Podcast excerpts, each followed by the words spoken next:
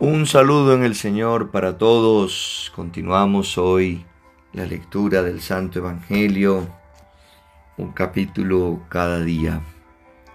No sin antes pedirle al Señor que derrame su gracia sobre nosotros, que aparte toda distracción, que llene nuestro corazón con su gracia. Reconocemos necesitamos de ti, Señor. Reconocemos que sin ti no podemos. Por eso, hoy, Señor, queremos escuchar tu voz, que nos guíe, porque solo tú eres el camino. Amén. Lucas capítulo 20 Uno de aquellos días, mientras enseñaba a la gente en el templo y anunciaba la buena nueva, se acercaron los sumos sacerdotes y los escribas, junto con los ancianos, y le preguntaron, Dinos, ¿con qué autoridad haces esto? ¿Quién te ha dado tal autoridad? Él les respondió, También yo os voy a preguntar una cosa. Decidme, ¿el bautismo de Juan era del cielo o de los hombres? Ellos razonaban entre sí. Si decimos del cielo nos dirá, ¿por qué no le creísteis? Pero si decimos de los hombres, la gente nos apedreará, pues están convencidos de que Juan era un profeta. Así que respondieron que no sabían de dónde era. Jesús les dijo, entonces, pues yo tampoco os digo con qué autoridad hago esto. Se puso a decir a la gente esta parábola. Un hombre plantó una viña, la arrendó a unos labradores y se ausentó por mucho tiempo. A su debido tiempo envió un siervo a los labradores para que le diesen una parte del producto de la viña, pero los labradores lo apalearon y lo despacharon con las manos vacías. Volvió a enviar otro siervo, pero también a él lo apalearon, le insultaron y lo despacharon con las manos vacías. Envió después un tercero, pero también a éste lo malhirieron y lo echaron. El dueño de la viña pensó, ¿qué puedo hacer? Voy a enviar a mi hijo querido. Tal vez lo respeten. Pero los labradores al verle se dijeron entre sí, Este es el heredero, matémosle, y su heredad será para nosotros. Lo echaron fuera de la viña y lo mataron. ¿Qué hará ahora con ellos el dueño de la viña? Vendrá, dará muerte a estos labradores y entregará la viña a otros. Al oír esto dijeron, Dios no lo quiera, pero él, clavando en ellos la mirada, dijo, ¿qué es, pues, lo que está escrito? La piedra que los constructores desecharon, ¿en piedra angular se ha convertido? Todo el que caiga sobre esta piedra se destrozará, y aquel sobre quien ella caiga quedará aplastado.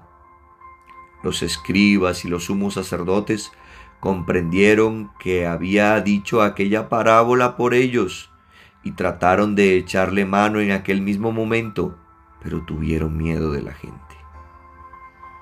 Mientras ellos se quedaban al acecho, le enviaron unos espías que fingieran ser honestos para sorprenderle así en alguna palabra y poderle entregar al poder y autoridad del procurador.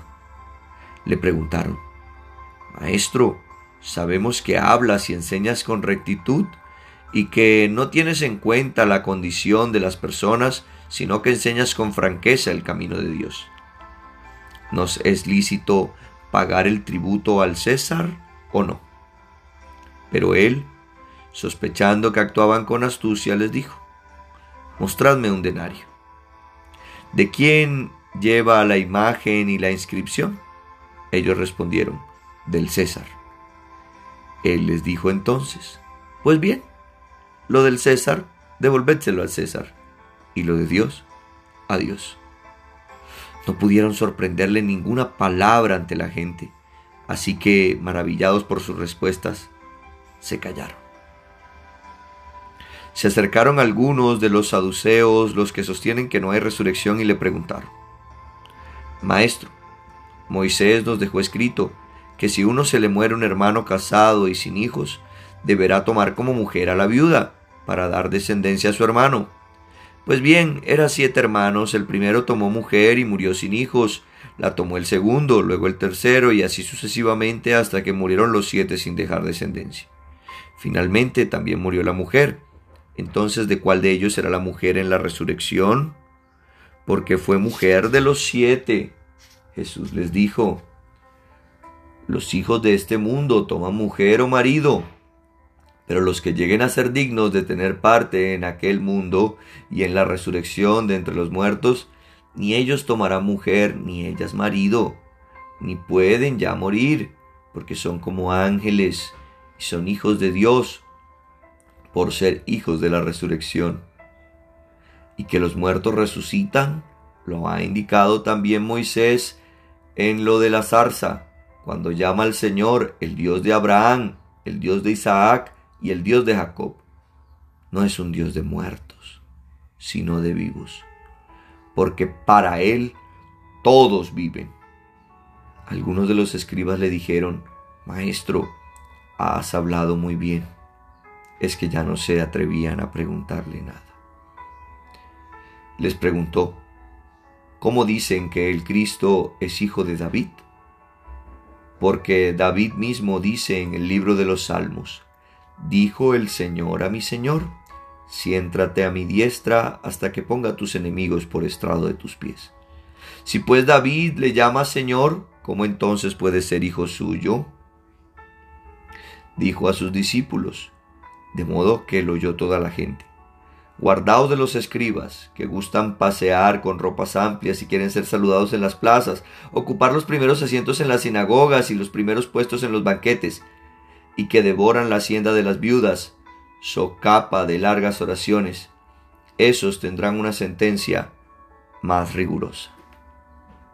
Palabra de Dios, te alabamos Señor. Unos segundos, hermanos, de meditación en silencio.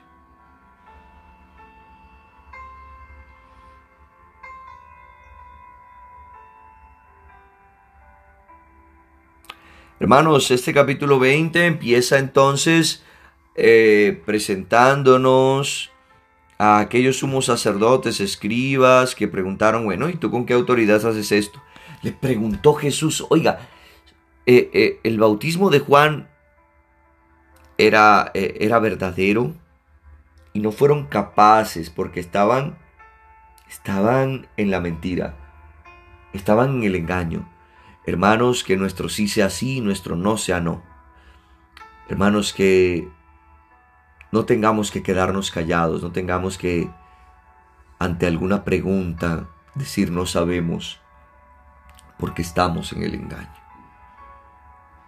Que no nos pase lo que a estos sacerdotes, sino que siempre hablemos y vivamos en la verdad.